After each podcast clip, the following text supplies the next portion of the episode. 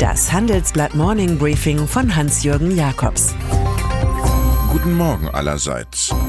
Heute ist Donnerstag, der 21. Februar. Und das sind heute unsere Themen. Autoangst mit Donald Trump. UBS und die Gerechtigkeit. Ist der Euro noch zu retten? Der am vorigen Sonntag abgeschlossene Report des US-Handelsministeriums zu Autozöllen gegen Europa, er ist immer noch so geheim wie Lagepläne von Fort Knox. Dass es mit einer Forderung von bis zu 25 Prozent ernst werden könnte, zeigt eine aktuelle Meldung von Präsident Donald Trump. Wir denken über Autozölle nach. Alles hänge davon ab, ob wir mit der EU einen Deal abschließen können oder nicht. Von der Meinung der eigenen US-Autoindustrie hängt dagegen offenbar wenig bis gar nichts ab. So warnt der Branchenverband Auto Alliance vor erheblichen negativen Folgen für die US-Autoindustrie. Bis zu 700.000 Jobs könnte es kosten. In Spartanburg, wo ein großes BMW-Werk steht, bemüht Bezirksrat David Britt höhere Kräfte. Ich bete, dass der Präsident es bei der Drohung belässt. Aus Vorsprung durch Technik wird bei Audi Vorsprung durch Sparen. Immerhin bis 2022 sollen Kosten von 15 Milliarden Euro entfallen. CEO Bram Schott verkündigt im Handelsblatt-Interview, auf dem Weg dahin kenne ich keine Tabus. Die Liste der Grausamkeiten ist lang. Darauf steht, ein Drittel der Motoren entfällt, teure Nachtschichten im Stammwerk Ingolstadt aufs erste gestrichen, jede zehnte Führungsposition zum Löschen vorgemerkt. Schott lässt bei der Vier-Ringe-Roskur nichts und niemanden aus. Lichter der Hoffnung findet er in China und bei der E-Mobilität sowie im offenen, weiblichen und jüngeren. Schott erinnert an einen Fußballtrainer im Abstiegskampf. Ich brauche die kollektive Intelligenz, sonst habe ich verloren. An schlechte Nachrichten haben sie sich gewöhnt, die Deutsche Bank und ihre Partner. Diesmal ist es das Wall Street Journal, das mit Minusnachrichten aufmacht. Demnach hat das Frankfurter Geldinstitut mit Kommunalanleihen turmhohe Verluste von 1,6 Milliarden Dollar gemacht, gekauft in der Vorglühphase der Finanzkrise 2008. Bisher war dieser Einzelposten in der Fehlschlagbilanz der Deutschen nicht bekannt. Selten hat jemand in der Bankindustrie mit der Wette auf ein Finanzprodukt zuletzt mehr verloren.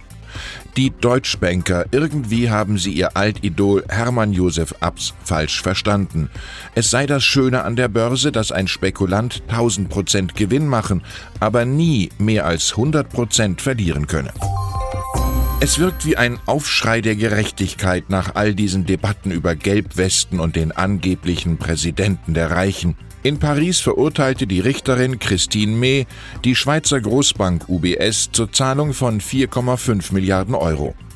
800 Millionen davon fließen an den französischen Staat, während 3,7 Milliarden das Strafmaß für die Anstiftung der Bankkunden zur Steuerhinterziehung ausmachen. Ein UBS-Manager hatte unter anderem in Milchheften registriert, welcher Schweizer Mitarbeiter welche Beträge in Frankreich eingeworben hatte, davon hing die Provision ab. Für die widerständige UBS, die sofort Berufung einlegte, könnte sich in dieser Lage auch einmal eine Politik der Transparenz lohnen. In der Finanzbranche gibt es ein weit verbreitetes Gefühl, mit Europas Währungssystem könnte es bald schwierig werden. Offiziell hält man sich dazu zurück. Jetzt jedoch geht im Interview mit Handelsblatt-Redakteurin Astrid Dörner die Hedgefondslegende Ray Dalio on the record. Fast jeder Mitgliedstaat wird am Ende den Euro in Frage stellen, sagt der Gründer von Bridgewater. Die Spannungen würden bis 2022 deutlich zunehmen. Und es sei zwar schwer vorstellbar, dass der Euro auseinanderfällt, aber es sei auch schwer vorstellbar, wie der Zusammenhalt bestehen bleibe. Es soll die große Befreiung aus der Misere der Missbrauchsfälle in vielen Ländern werden, der erhoffte Wendepunkt. Papst Franziskus lädt 180 Bischöfe und Kardinäle unter dem Motto Verantwortung von heute an für vier Tage nach Rom. Gipfeltreffen. Das Oberhaupt der Katholiken hatte zuletzt sechs Missetäter wie den US-Kardinal Theodore McCarrick degradiert. Doch viele Opfer fordern mehr Transparenz und eine erklärte Null-Toleranz-Politik gegenüber Vergewaltigern. Überraschende Reaktion des Pontifex, jene, die immer wieder die katholische Kirche ohne Liebe kritisierten, seien Freunde des Teufels. Und dann ist da noch Samsung-Manager Justin Dennison. Innovative Produkte seines Hauses hält er gerne so triumphal in die Höhe, als habe er soeben Goldnuggets geschürft.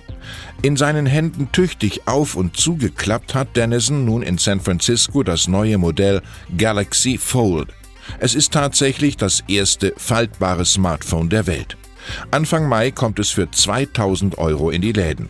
Das Fold wird dabei in den Farben Space Silver, Cosmos Black, Martian Green und Astro Blue ausgeliefert und erlaubt es, unterwegs Filme anzuzeigen.